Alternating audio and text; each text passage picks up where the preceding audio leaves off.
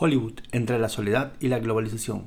Cinco películas que cuestionan los alcances de la interconexión tecnológica de nuestros tiempos. Por Bruno Rivas Frías. Introducción. La globalización es un término que muchos relacionan con la conexión.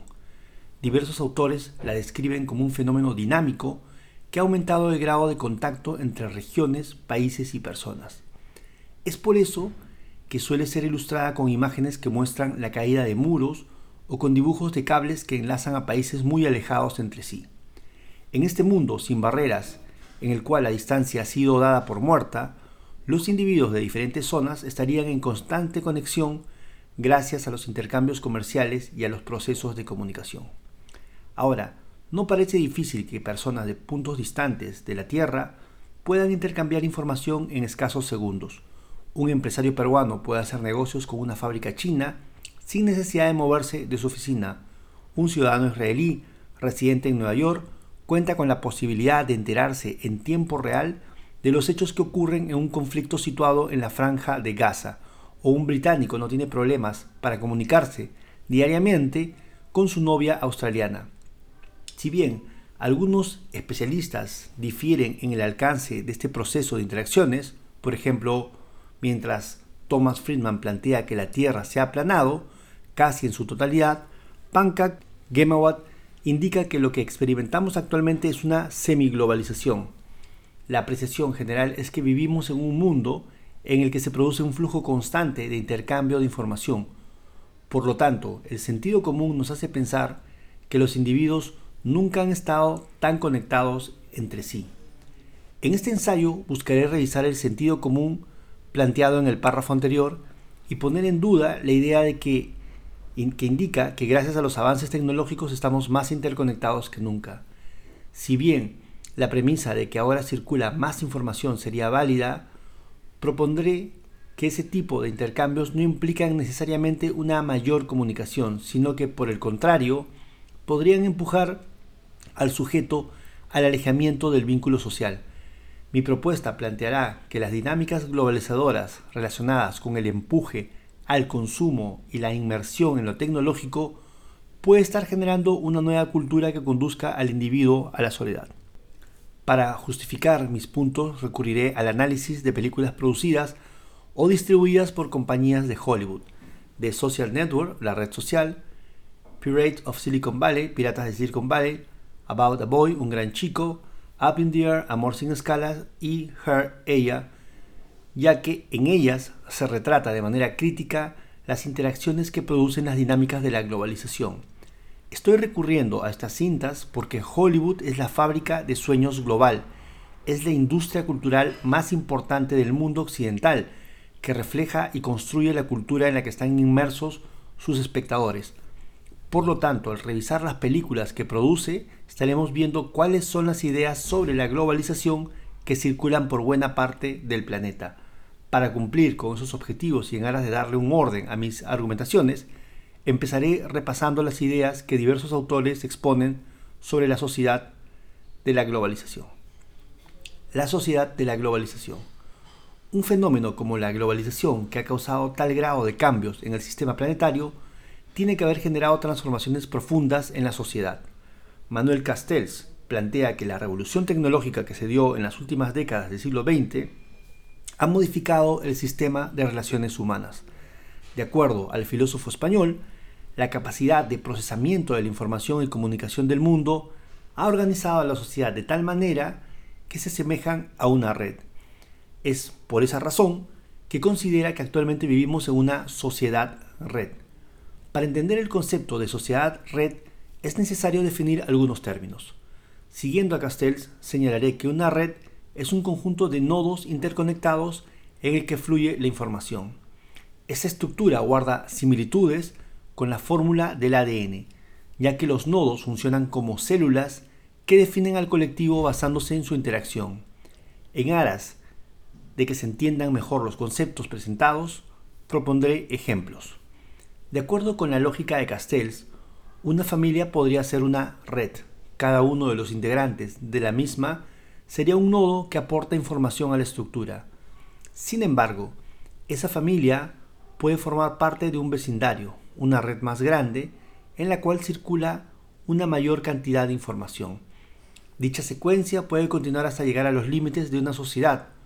Por lo tanto, la sociedad red sería una que funciona sobre la base de la estructura de nodos interconectados y que queda definida por la información que se transmite a través de ella.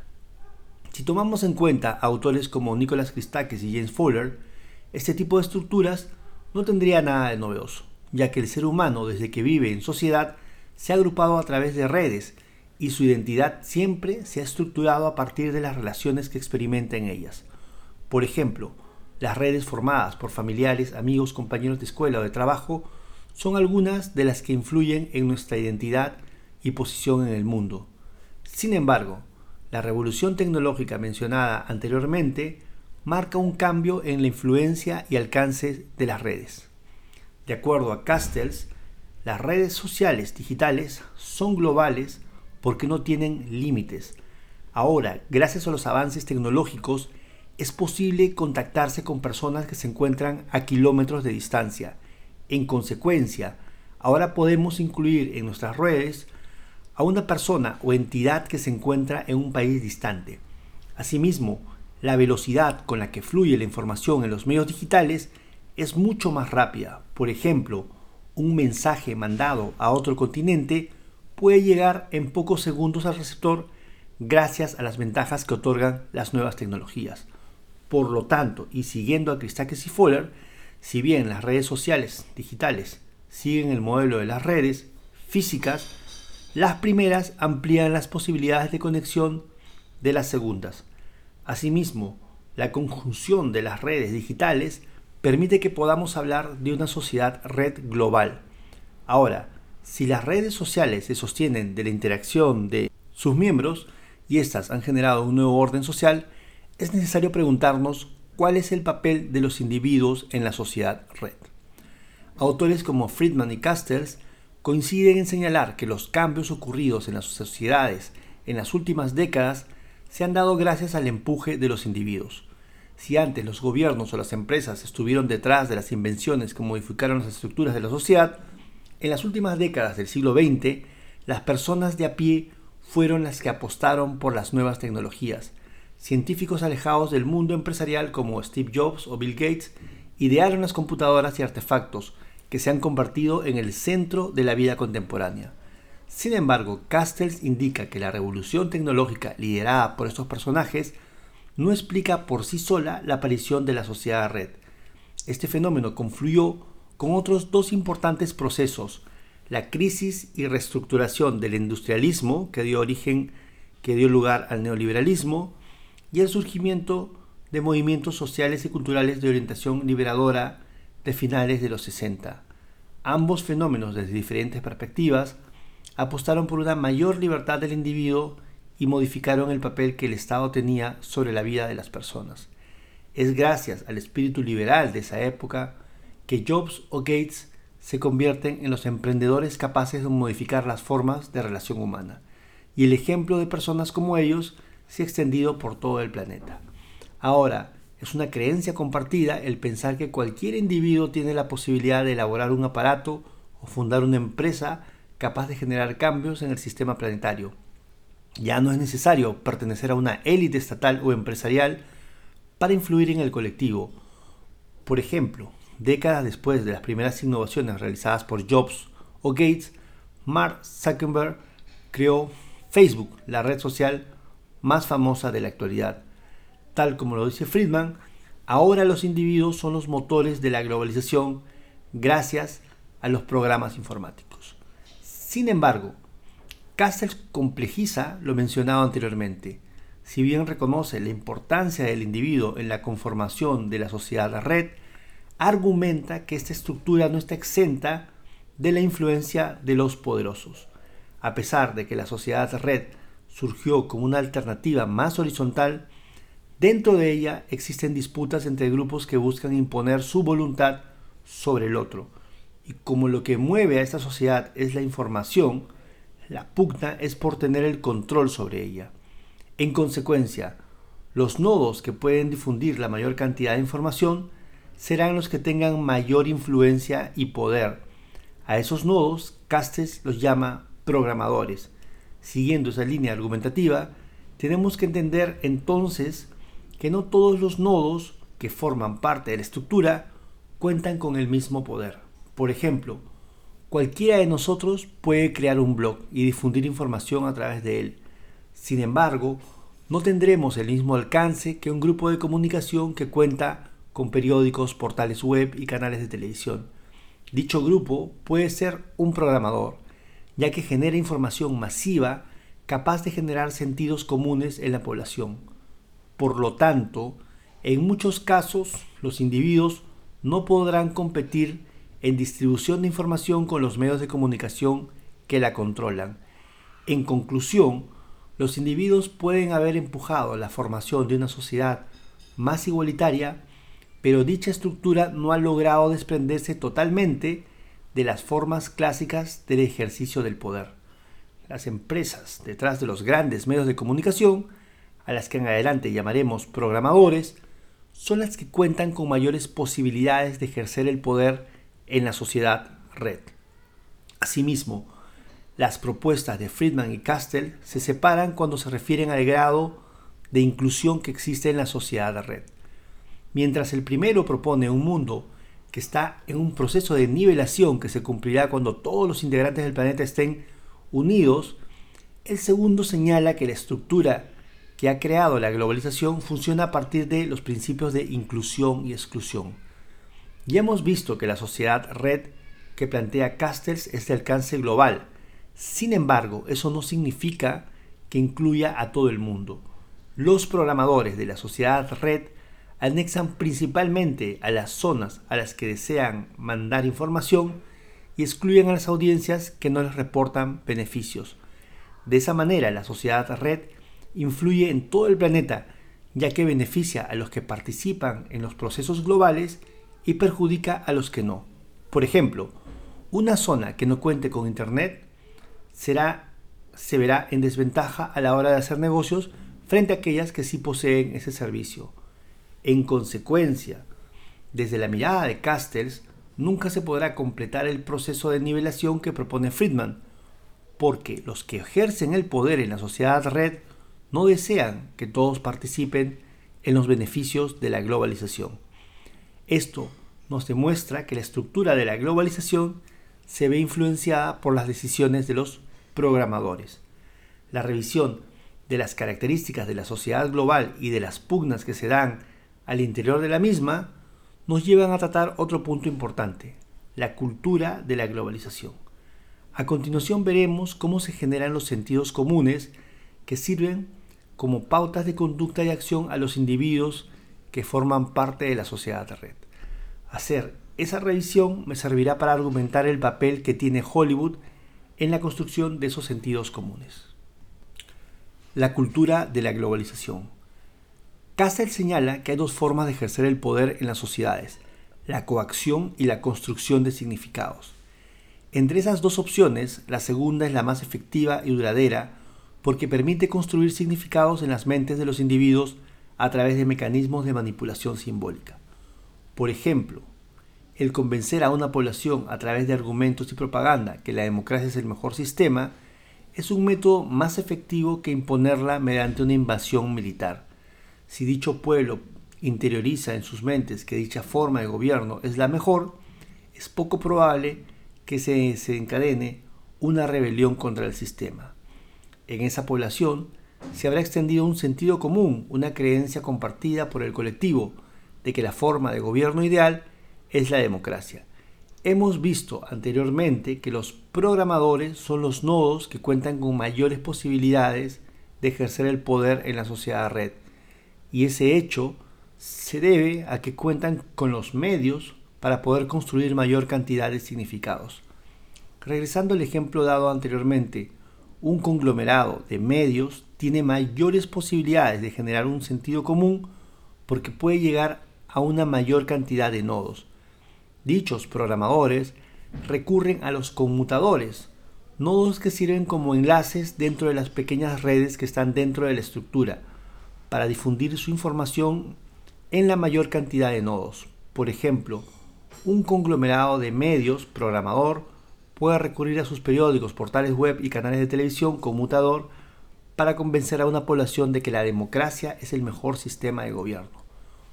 Por lo tanto, es a partir de la alianza entre los programadores y los conmutadores que se construyen significados hegemónicos que se extenderán entre los nodos de la sociedad red. En otras palabras, la mencionada alianza generará los sentidos comunes compartidos por los miembros de la red. Para que se entienda mejor el argumento de esta sección, definiré el concepto de cultura. Walton define el término como el conjunto de actitudes que permiten situarse frente al mundo contemporáneo. Walton 2004, página 40. Todas las manifestaciones de la vida, música, moda, información, tradición, modo de vida, trabajo, educación, son recursos culturales que movilizan al individuo para tratar de vivir su época. Por ejemplo, en el caso peruano, nuestra identidad cultural no solo estaría conformada por el legado pre-incas, incas y españoles, sino por todos los fenómenos que nos rodean actualmente. La música, el cine, la televisión, entre otras manifestaciones culturales, también terminan constituyendo nuestra subjetividad. Por lo tanto, si seguimos a Walton, podemos definir a la cultura como el dispositivo que le otorga las coordenadas de acción a los individuos y tenemos que aceptar que esas coordenadas se construyen a partir de las diversas manifestaciones del mundo contemporáneo y por ende de la globalización. Ante ese escenario es importante encontrar la conexión entre la globalización y la cultura. Hemos podido observar en la sección anterior que la sociedad de la globalización está construida a partir de los intercambios de información y comunicación. Para que se diera este proceso fue fundamental la mundialización de las técnicas que las comunicaciones se extendieran por el mundo. Para lograr ese objetivo, las industrias culturales tuvieron y tienen un papel más que crucial. La expresión industria cultural parece partir de la unión de dos palabras con sentidos contradictorios. La idea de industria parte de una lógica económica, realizar un negocio, mientras que la de cultura, al estar tradicionalmente relacionada con las costumbres y el arte, no deberían seguir esos parámetros.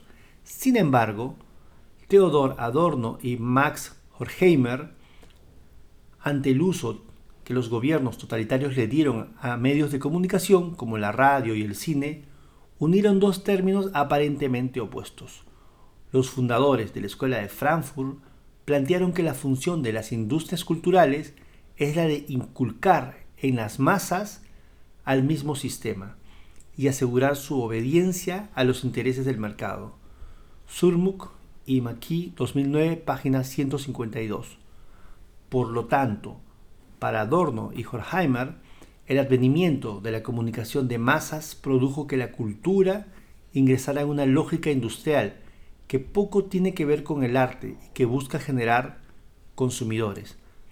Desde el surgimiento del término, estas industrias han sido relacionadas con Estados Unidos, ya que dicho país cuenta con las grandes productoras de cine, televisión, música, entre otras la nación norteamericana usaría dichas industrias para expandir el American Way of Life por el mundo, en otras palabras, para realizar una colonización cultural. El paso del tiempo ha generado debates sobre cuán profunda puede resultar esa colonización, mientras autores como Barico proponen que en los tiempos de la globalización es sumamente efectiva, Martel indica que actualmente vivimos una pugna cultural, ya que las diferentes regiones del mundo han logrado generar sus propias industrias y amenazan a la hegemonía estadounidense. No obstante, lo que queda declarado es que el papel de las industrias culturales está más vigente que nunca y que tiene una importante influencia en los individuos. Por ejemplo, Dominic Walton propone que estas industrias administran visiones del mundo. Walton 2004, página 40. Unas visiones que, como veremos, estructuran nuestras vidas. Naomi Klein y Richard Sennett, desde sus diferentes perspectivas, plantean que en los tiempos de la globalización el consumo estructura nuestras vidas. Klein lanza esa propuesta tras analizar la influencia de las marcas en la construcción de las identidades de los consumidores. De acuerdo con la autora, en la década del 80, las empresas multinacionales se dieron cuenta de que si querían seguir creciendo, tenían que dejar de vender productos el nuevo objetivo a cumplir era el de vender marcas que se impusieran como estilos de vida. Por ejemplo, el consumidor de Nike no solo estaría comprando una zapatilla, sino la promesa de convertirse en un deportista de la talla de Michael Jordan. O en el caso de Apple, el cliente no solo está comprando un artefacto electrónico, sino una especie de membresía en el selecto grupo de los innovadores. Desde entonces, para cumplir con ese objetivo, las multinacionales se valen de las industrias culturales. La publicidad, la música, la televisión, entre otras, son las herramientas que sirven para difundir los estilos de vida que ofrecen las marcas.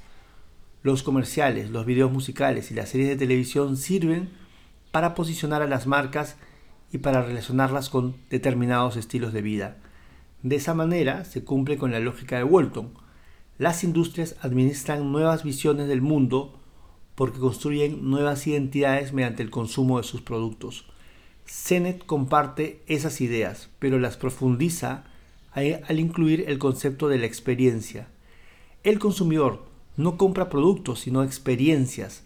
Cuando una persona compra un Audi, no está adquiriendo solo un vehículo de cuatro ruedas, sino la experiencia de exclusividad que, por ejemplo, no darían otras marcas como Chevrolet o Volkswagen.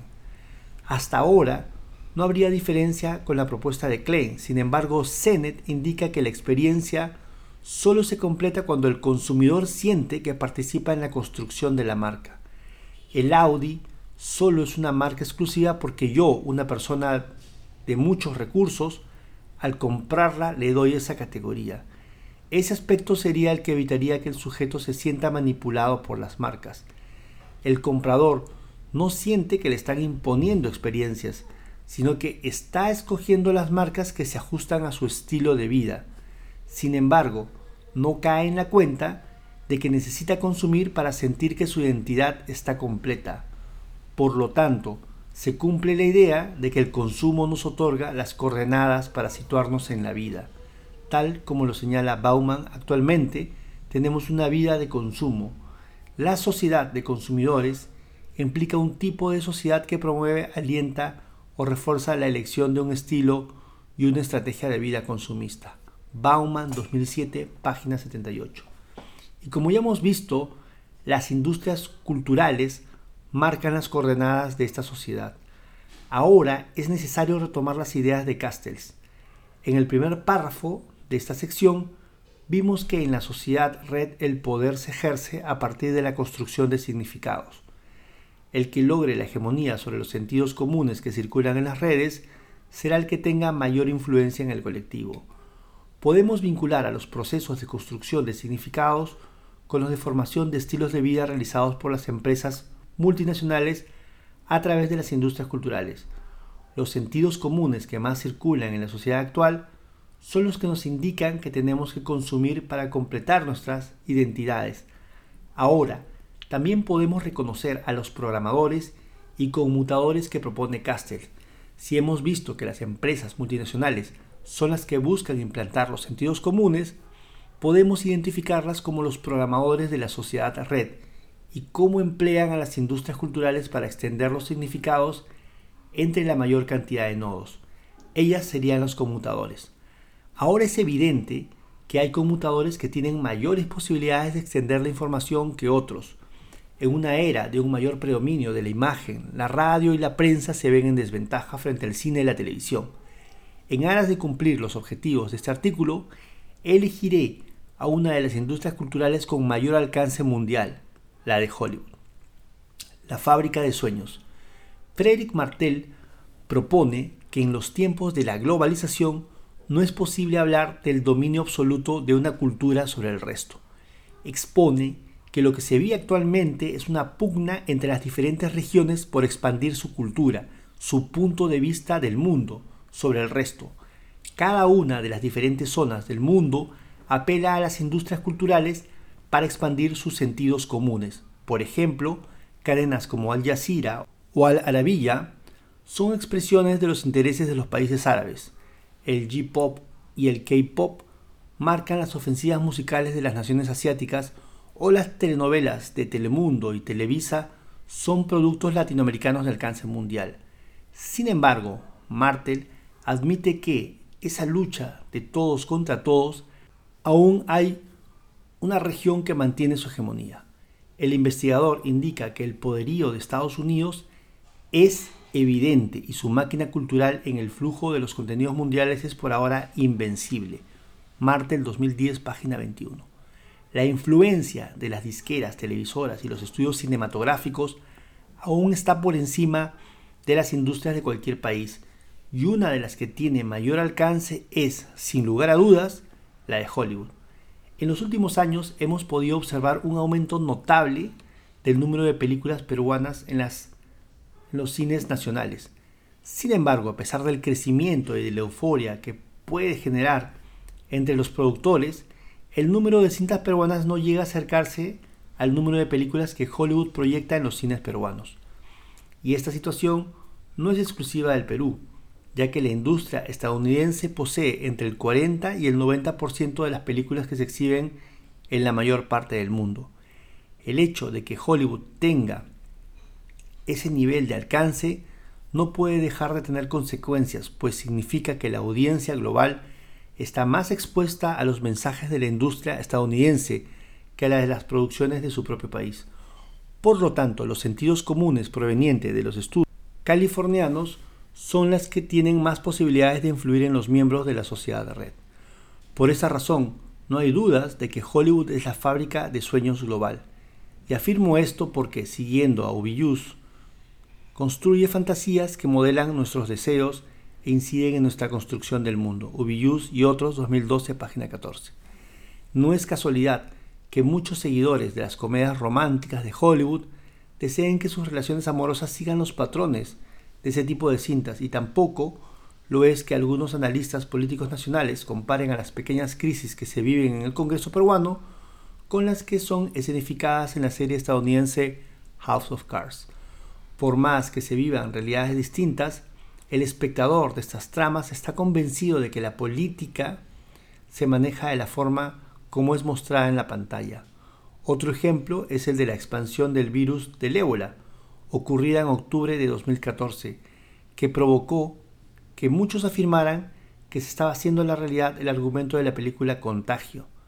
Nuevamente, siguiendo a Walton, el cine le da las coordenadas a los espectadores para comportarse en la vida real. También parafaseando Villus, podemos decir que es la pantalla la que construye el mundo, o en todo caso, a la sociedad red. Habiendo expuesto el importante papel de Hollywood como generador de sentidos comunes, pasaré a revisar algunas cintas que plantean de diferentes perspectivas las relaciones que generan las dinámicas de la globalización. Las películas Piratas de Silicon Valley y la red social nos ayudarán a ver cómo los genios creadores de la sociedad red son retratados como sujetos que no cumplen con los parámetros que, no, que uno supone debe tener los creadores de herramientas de interconexión mundial.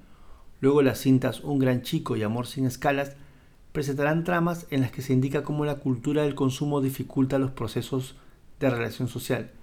Finalmente la película Ella expone un futuro preocupante en el cual las únicas posibilidades de conexión terminan siendo los avances tecnológicos. La pantalla interpretando un nacimiento. Piratas de Silicon Valley, 1999. Es una película para la televisión que relata el ascenso de dos de los más importantes visionarios del sector informático, Steve Jobs, interpretado por Noah Wild, y Bill Gates por Anthony Michael Hall.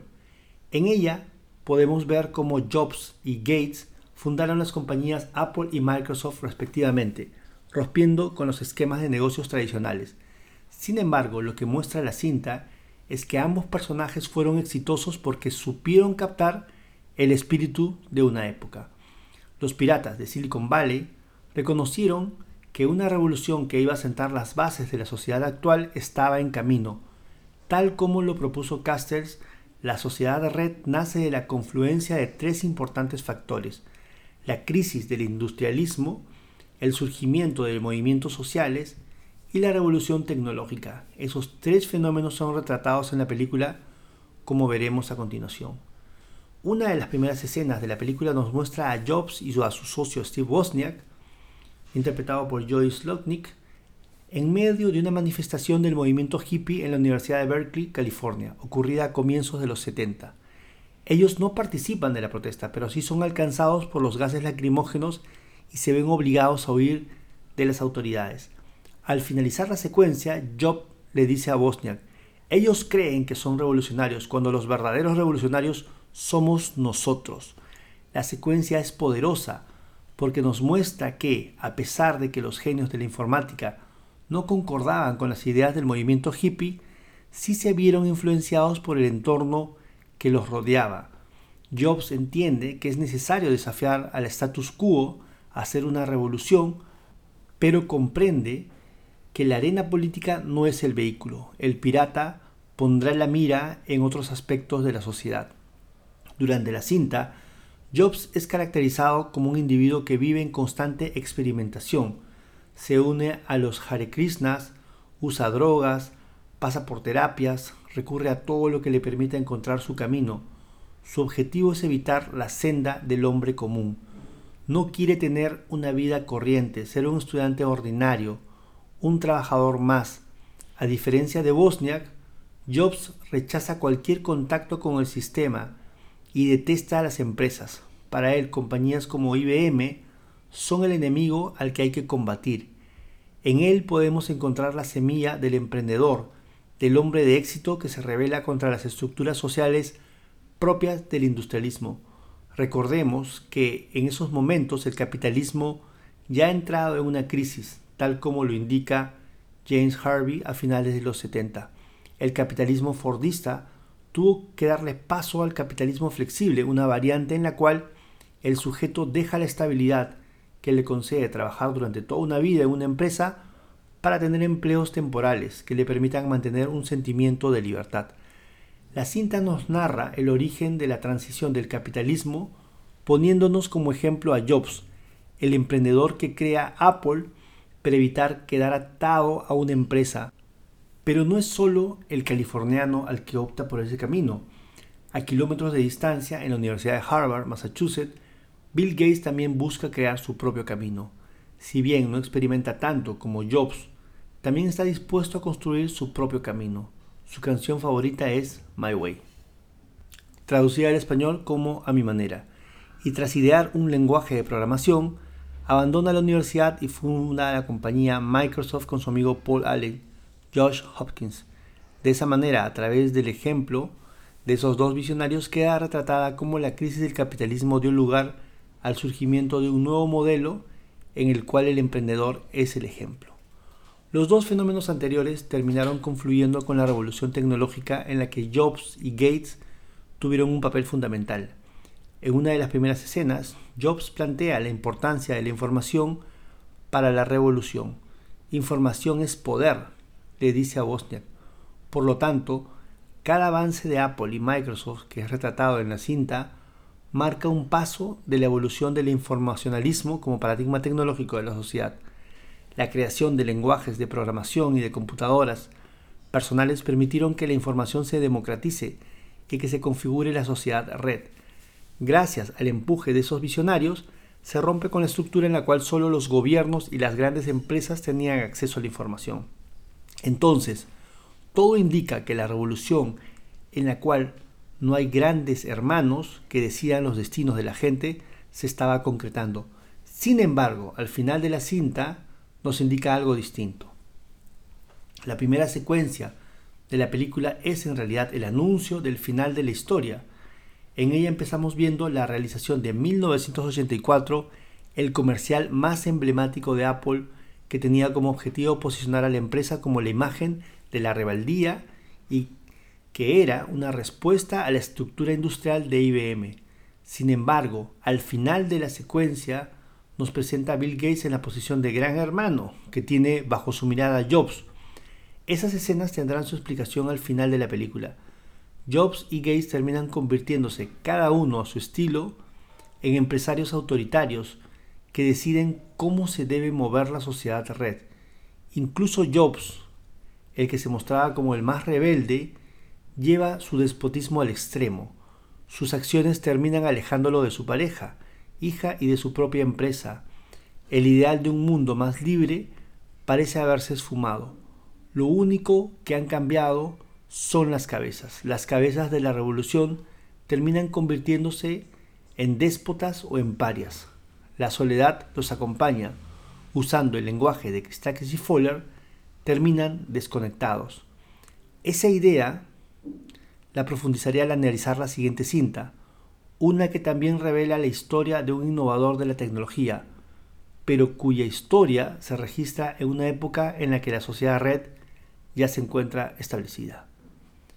El desconectado creador de la red que conectó al mundo. La red social 2011 nos narra un mito de creación. Tal como lo indica el guion, la historia sobre la fundación de Facebook, que es expuesta en la pantalla, podría ser el producto de un conjunto de exageraciones y mentiras. Sin embargo, es la que fue escogida por Sony Pictures para contar los acontecimientos que rodearon a la fundación de la famosa red social cibernética.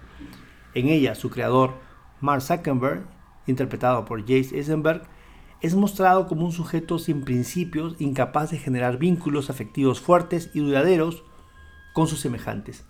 Justamente la cinta empieza con la escenificación de una desconexión. La primera secuencia nos muestra el rompimiento de Zuckerberg y su novia, la mala actitud del entonces estudiante y su obsesión con los Final Clubs provocan que Erika Albright, Ronnie Mara, dé por terminada la relación. El terco deseo de Zuckerberg radica en el hecho de que el ingreso en ellos parece ser la garantía de éxito académico y laboral. Entrar en clubs como The Phoenix implica un ascenso social que anhela el protagonista de la historia y como iremos viendo, ese anhelo será el hilo conductor de su historia. Para entender un poco mejor la obsesión de Zuckerberg, recurriré a las descripciones que Christakis y Fowler hacen de las redes sociales. Según dichos autores, está en la naturaleza del ser humano el formar parte de las redes nacidas a partir de las relaciones que tiene con sus semejantes. Sin embargo, no nos sentimos integrados de la misma forma en todas nuestras redes de acuerdo con el grado de información que estamos dispuestos a compartir, pueden ser de ideas o de colaboraciones. Esto quiere decir que en las primeras formamos vínculos fuertes con los demás integrantes de la red. Por ejemplo, una de ellas puede ser nuestro grupo de amigos del barrio o los socios del negocio que, que estoy formando. Por otro lado, las segundas están compuestas por vínculos débiles, nodos con los que no tengo gran confianza pero que me sirven para cumplir con un objetivo. En este caso podríamos pensar en redes de colegas que me pueden brindar información para un trabajo que estoy realizando, pero con los que no tengo una relación amical frecuente. Para Christakis y Fowler el ideal es realizar una mixtura entre ambas redes. Contar con ambos tipos y saber conjugarlos nos puede hacer la vida más fácil. Regresando al caso Zuckerberg, su objetivo parece ser el de formar una red de ideas con los integrantes de un Final Club no obstante, esa obsesión termina provocando que rompa la relación con el nodo más importante de la red de ideas que tenía al principio de la película, su novia. La trama de la cinta nos irá mostrando cómo Zuckerberg se debate entre las redes de ideas y de colaboraciones. La venganza se realiza contra su exnovia. Crea una página para calificar el físico de los estudiantes de Harvard. Provoca que sea convocado por los integrantes de un Final Club, los gemelos Levos, Army Hammer le piden que trabaje para ellos en un proyecto que tiene como objeto crear una red digital para estudiantes de Harvard. De esa manera se genera un vínculo similar a la de una red de colaboraciones. Zuckerberg colaborará con el Final Club, pero sin establecer con él vínculos fuertes. Justamente la ausencia de ese tipo de nexos provocará que el protagonista de la cinta tome otro rumbo. Pese a que le dice a los gemelos que acepte el trato, rápidamente utiliza la idea para crear junto a su red de ideas el Facebook, una página que permite a sus integrantes crear sus propias redes sociales virtuales exclusivas. Zuckerberg entiende que para lograr el éxito que quiere debe apoyarse en sus vínculos fuertes y por eso elige como socio principal a su mejor amigo, Eduardo Saverin, interpretado por Andrew Garfield. Sin embargo, lo que veremos después es que el crecimiento de la red virtual implicará un alejamiento de las redes físicas. Poco a poco, la empresa Facebook irá creciendo. Zuckerberg y Saverin harán contacto con Sean Parker, interpretado por Justin Timberlake, el co-creador de Napster, quien se convierte en una especie de mentor del proyecto. La influencia de Parker termina provocando un quiebre en la relación entre los socios, ya que Saverin considera al fundador de Napster una mala influencia. La conexión entre ambos termina de romperse cuando Facebook se convierte en una empresa exitosa con oficinas en Silicon Valley. Saverin es sacado del negocio al ser engañado por Parker en una transacción de acciones. Todo indicaba que el fundador ocuparía el lugar protagónico de Saverin en Facebook. Sin embargo, un escándalo protagonizado en una fiesta provoca que también tenga que ser dejado de lado. El único rostro reconocible de la red termina siendo Zuckerberg. La última secuencia de la cinta termina revelando el supuesto modus operandi del creador de Facebook. La última conversación que tiene con la abogada Marilyn Delphi, Rashi Jones, en las negociaciones para evitar un juicio que los gemelos Wing Levos y Saverin le quieren realizar a Zuckerberg, da a entender que el programador usó todos sus colaboradores, incluso su mentor Parker. Nunca habría tenido vínculos fuertes, solo generó redes de contactos para poder alcanzar sus objetivos. No obstante, la escena final no parece dejar al protagonista bien parado. Zuckerberg parece sufrir la soledad del sujeto desconectado. Christakis y Fowler nos señalan que la soledad es el aviso de que debemos conectarnos. Es la señal de que necesitamos vincularnos con otras personas, y eso lo experimenta al final de la cinta. Las últimas imágenes nos muestran a Zuckerberg intentando conectarse virtualmente con su exnovia, con el personaje que marcó el inicio de la fractura de su red, de ideas, podemos decir que esta cinta nos termina dejando un mensaje irónico. El sujeto que ha logrado que se conecte virtualmente buena parte de la humanidad termina estando desconectado. ¿Es acaso la señal de que corremos el riesgo de generar solo vínculos débiles en las nuevas redes sociales digitales? Esa pregunta la intentaré responder revisando las películas restantes.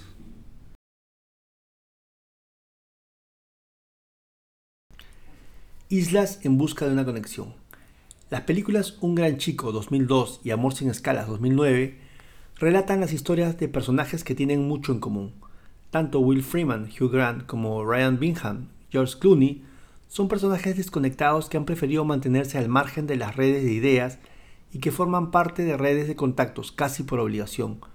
Mientras el primero afirma que todo hombre es una isla y es necesario mantenerse así, el segundo da conferencias en las cuales califica los vínculos de cargas que provocan que la vida sea una maleta pesada. Por lo tanto, ambos son los perfectos representantes del ciudadano producto del capitalismo flexible, que está alejado de los compromisos duraderos. Ambos buscarán mantenerse fieles a su ley hasta el final de sus respectivas cintas. Sin embargo, solo uno lo conseguirá. Empezaremos analizando la historia de Will, el sujeto que termina conectado.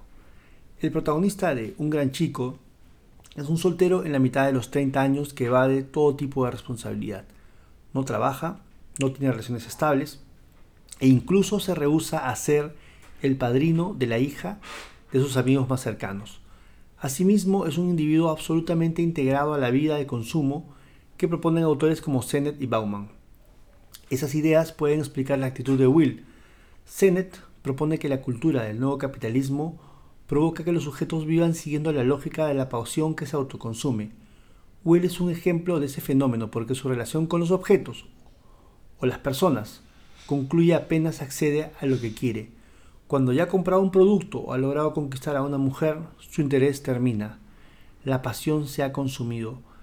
Bauman explica ese desafecto señalando que actualmente experimentamos vidas de consumo que replican la lógica de corta vida de los productos. Por esa razón, Will considera que no es necesario tener vínculos con las personas. Según él, los demás ya no son necesarios porque contamos con artefactos tecnológicos que nos permitan ser independientes. En otras palabras, Will considera a las personas como productos desechables. Tenemos que reconocer entonces que este personaje es un producto de su tiempo.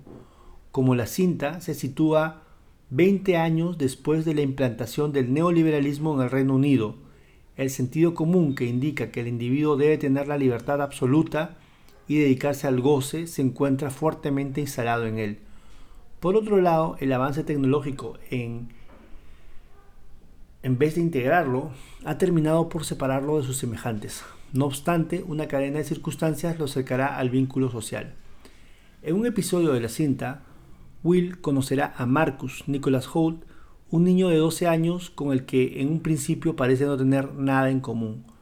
Marcus es un niño solitario y con problemas de adaptación, cuya personalidad es consecuencia de la estrecha relación que tiene con su madre. Fiona Tony Collett es una mujer depresiva que se ha alejado del camino del goce y el consumismo. Su vegetarianismo y adicción a la vida saludable ha provocado que el placer no se instale en el hogar que comparte con el hijo al que quiere como a nadie. Por lo tanto, Marcus y su madre parecen estar insertos en un mundo absolutamente distinto al de Will.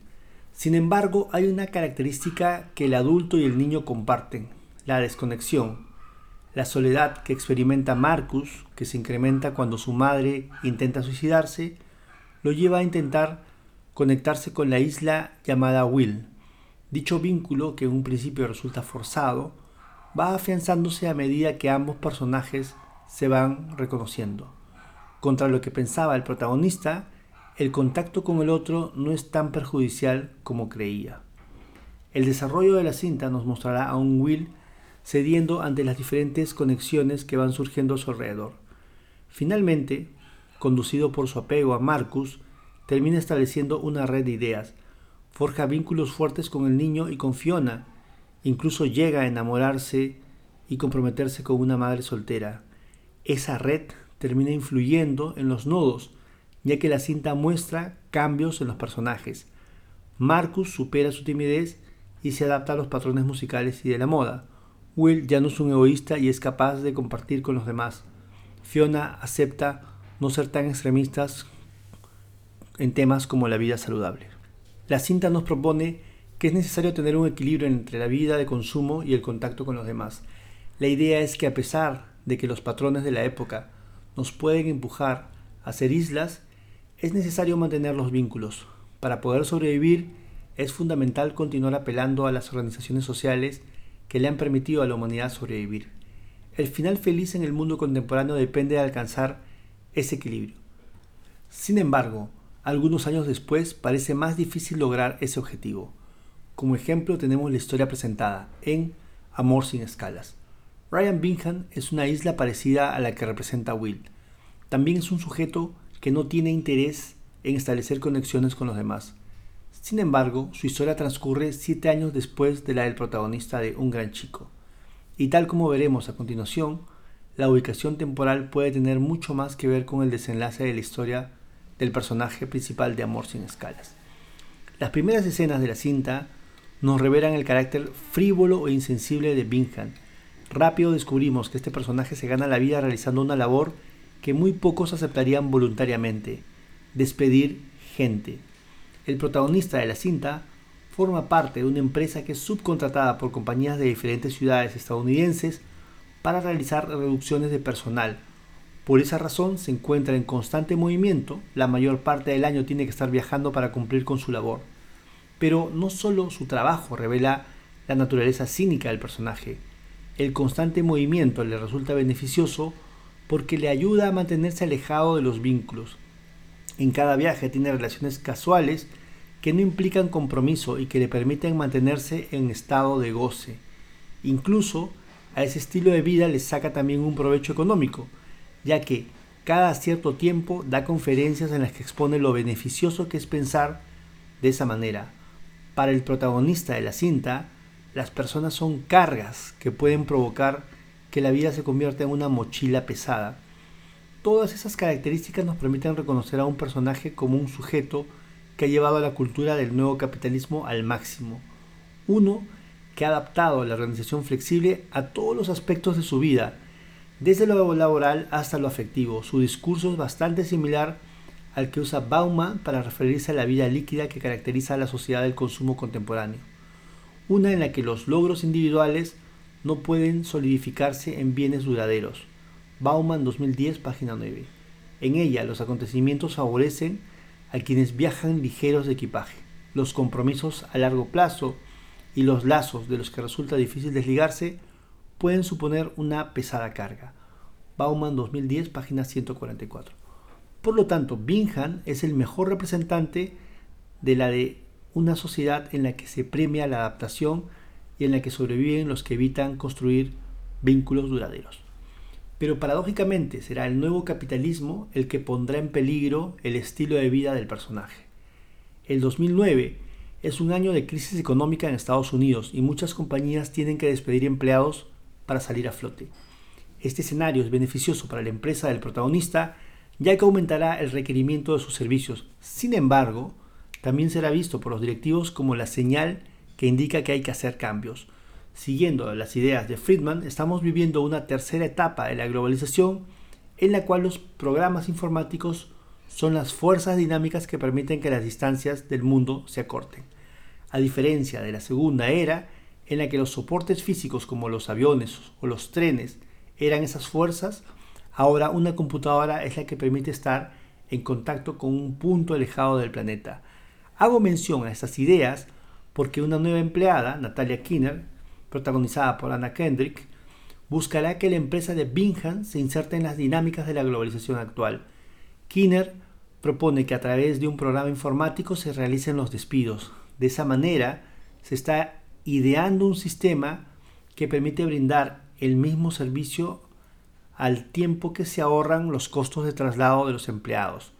Obviamente, Bingham no tomará bien esta propuesta, ya que lo ataría a un punto fijo. La búsqueda de la eficiencia propia del nuevo capitalismo amenaza su vida en el aire. El resto de la cinta mostrará lo que debería ser el último viaje de Bingham. Su jefe, Craig Gregory, interpretado por Jason Bateman, decide mandarlo junto a Kinner para que le enseñe a la joven el arte de despedir. Poco a poco veremos cómo mentor y alumna establecen vínculos. De a pocos, Bingham parece ir acostumbrándose a generar lazos con los demás. La situación se profundiza con la inclusión de Alex Goran, interpretada por Vera Farmiga, en el viaje. Esa mujer a la que conoció en un episodio anterior parece ser la compañera ideal para el protagonista podría ser el nodo desde el cual pueda estructurar una red de ideas. Bingham comprende eso y la lleva a un evento que estaba buscando eludir, el matrimonio de su hermana. Allí, después de mucho tiempo, se convierte en el soporte de su familia. El personaje parece entonces listo para establecer vínculos fuertes. Sin embargo, el destino le juega una mala pasada. Cuando va en busca de Goran, descubre que es una madre familia casada que no tiene intenciones de establecer, de establecer con él una relación seria. Quien debería ser el nodo central de su red termina fallándole. El final de Amor sin escalas nos devuelve al protagonista al punto inicial. El sistema electrónico de Kinner es descartado por el suicidio de una mujer que fue despedida. Bingham entonces seguirá en el aire, se mantendrá sin vínculos y sin la posibilidad de una conexión duradera. Por lo tanto, su historia no tendrá el final feliz de la de Will. Al parecer, siete años después de un gran chico, ya no es tan fácil construir una red de ideas para los que han guiado sus vidas sobre la base de los imperativos del individualismo y el goce. Si bien antes se hacían verosímiles historias en las cuales las islas creadas por la cultura individualista del nuevo capitalismo aún tenían la posibilidad de generar vínculos, tramas más contemporáneas muestran un horizonte más complicado. Por lo tanto, Amor sin escalas coincide con la vida líquida propuesta de Bauman, aquella en la que prevalecen los que no se preocupan en tener vínculos duraderos. Una en la que uno debe relacionarse con las personas como si fueran artículos de consumo. De acuerdo con estas cintas de Hollywood, la soledad parece regir cada vez con más fuerza nuestro presente. En el siguiente acápite veremos cómo otra película de esta industria se imagina el futuro. Un futuro solitario. Ella, 2013, se ubica en un futuro que no parece ser muy lejano. En él, la tecnología ha seguido desarrollándose y como veremos al revisar la trama genera nuevas formas de relaciones personales. La cinta nos narra la historia de Theodore Tombly, interpretado por Joaquín Phoenix, un escritor deprimido por una ruptura amorosa. Utilizo las comidas simples para describir la labor de Theodore porque es bastante particular. Los textos que realiza son cartas de amor para parejas que necesitan de la pluma de un tercero. De alguna manera, el protagonista de la cinta reconstruye las historias de sus clientes dándoles el ingrediente romántico que parece hacer falta. Esa primera idea planteada en la cinta nos indicará cuán difícil es transmitir sentimientos en esa sociedad futurista. Desde un principio se muestra que en una sociedad hay un problema con los vínculos sociales. Luego a través de la historia de Theodore veremos qué tan profundo es este mal. Las primeras escenas en las que el protagonista de la cinta aparece fuera de su trabajo revelan su escaso contacto con el mundo. Theodore se moviliza conectado a aparatos electrónicos que, siguiendo comandos de voz, le permitirán revisar su correo electrónico o escuchar música, y no es el único que realiza esa dinámica. La gente ubicada a su alrededor repite esa conducta. Sin embargo, él parece ser una persona más solitaria. Nadie lo espera en casa, ya que ha sido abandonado por su esposa. Su vida se debate entre juegos de realidad virtual y sexo a través de programas informáticos. Él mismo se describe como una persona que no está siendo muy social. Incluso sus amigos le reclaman su ausencia en reuniones y anhelan que vuelva a ser el de antes. En palabras de Christopher y Fowler, nos hallamos frente a un sujeto desconectado. Uno que sigue la tendencia de los protagonistas de las cintas anteriores. Ahora revisaremos cuál es el camino que sigue para intentar reconectarse con el mundo. Theodore, a diferencia de Will o Ryan Bingham, reconoce su desconexión y busca salir de ella. Sin embargo, su respuesta será acorde a la época en la que vive. Como hemos visto, el futuro presentado en ella es uno en el que la sociedad red se ha extendido. Los avances tecnológicos generan un movimiento de información mayor. No obstante, estos parecen haber afectado las relaciones humanas. Cada persona parece vivir en un mundo particular construido a partir de los aparatos electrónicos. Theodore seguirá esa lógica y apelará a uno de ellos para solucionar sus problemas. Recurrirá a OS One, un sistema operativo que de acuerdo con sus creadores actúa como una entidad intuitiva que te escucha, entiende y te conoce. La publicidad que lo proporciona propone que no es solo un sistema artificial, es una conciencia. Por lo tanto, la lógica de ese sistema es el de adecuarse a la conducta de su usuario. Es un sistema que a partir de la interacción con su poseedor va aprendiendo a comportarse. Podemos entender entonces que funciona como un espejo de su usuario, uno que puede mantenerlo encerrado en sí mismo. En consecuencia, la suya es una apuesta por el individualismo. La trama sigue un camino predecible. Tras fracasar en algunas citas con personas de carne y hueso, Theodore acaba enamorándose de Samantha, el sistema operativo que además de adaptarse a sus necesidades, posee una voz muy sensual.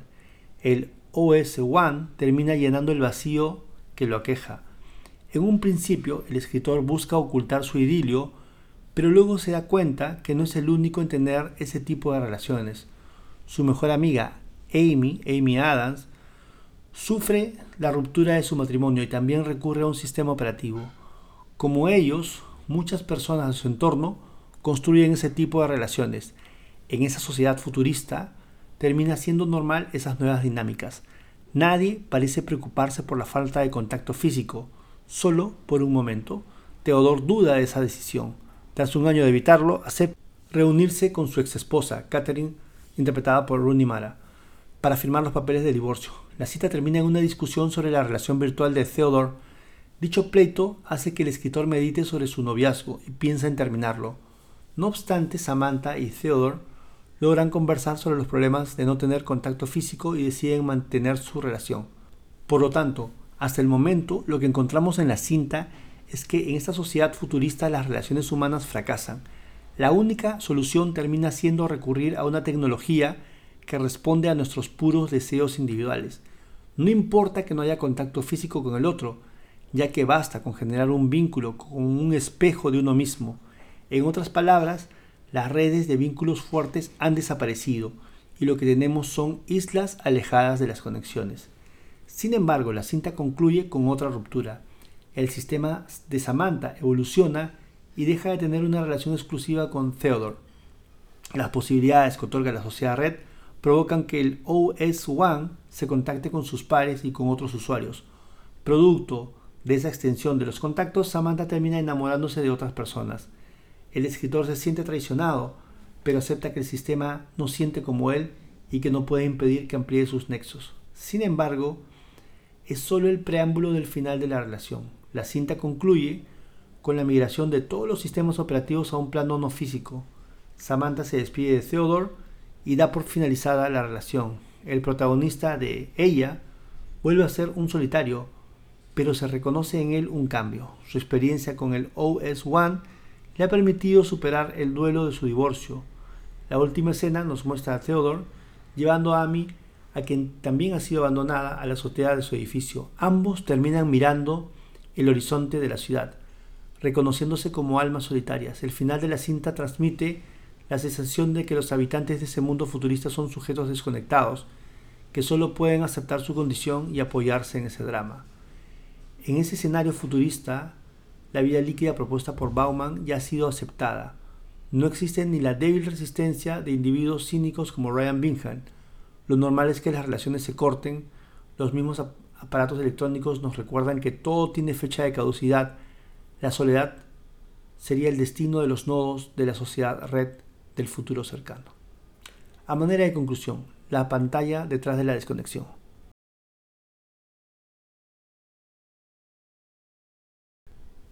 Empecé este artículo señalando que el objetivo del mismo sería analizar qué tan profundo es el proceso de conexión que nos propone la globalización. Para lograrlo, he recurrido al análisis de una serie de películas producidas en estudios de Hollywood. Fundamenté ese método a partir de la descripción de la sociedad red, aquella que he conectado a los participantes del proceso de globalización y de la cultura y que ha generado el nuevo capitalismo, lo que genera los sentidos comunes contemporáneos.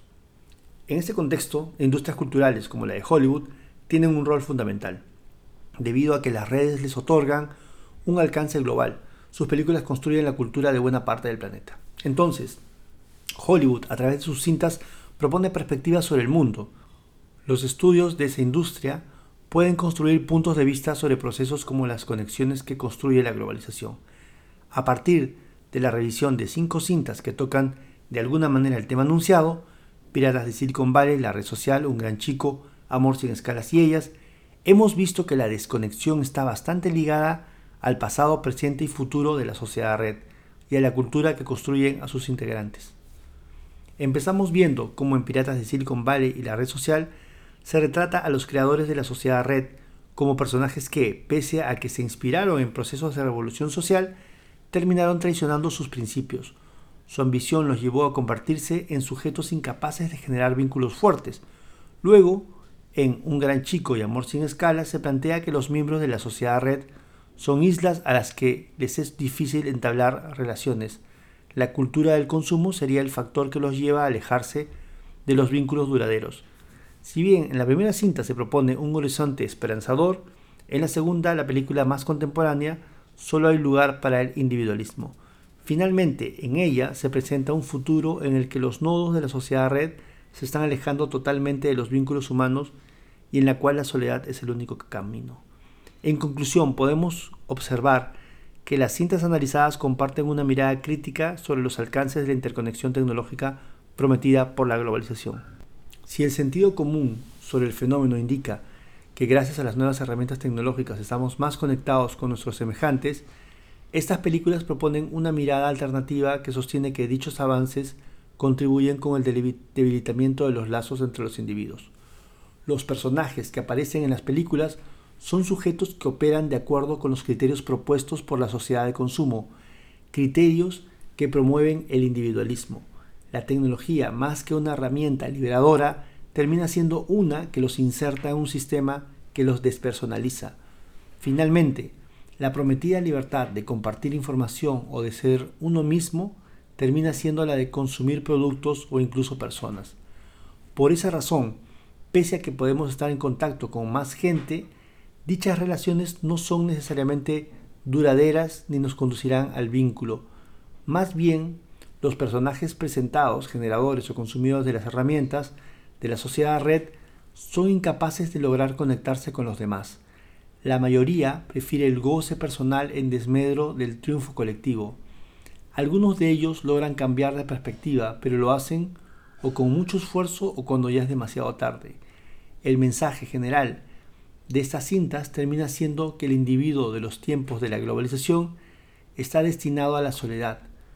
Como se ha argumentado a lo largo del artículo, ese tipo de mensaje no deja de ser relevante ya que es uno emitido por cintas producidas y distribuidas por Hollywood, una de las industrias culturales con mayor alcance e influencia en el mundo. Si bien no podemos decir que ese sea el mensaje que proponen todas las cintas de dicha industria cinematográfica, sí se puede afirmar que es uno que está llegando a audiencias de todo el mundo y que está generando patrones de conducta. El espectador que observe dichas cintas podrá verse reflejado en ellas y actuar de acuerdo con los parámetros establecidos. Por lo tanto, la pantalla global construida por la fábrica de sueños le estaría indicando que en estos tiempos la soledad y el desapego son la norma. El discurso extendido sería que no hay nada raro en no tener conexiones. Por el contrario, ese podría ser el mandato a seguir en estos tiempos de globalización.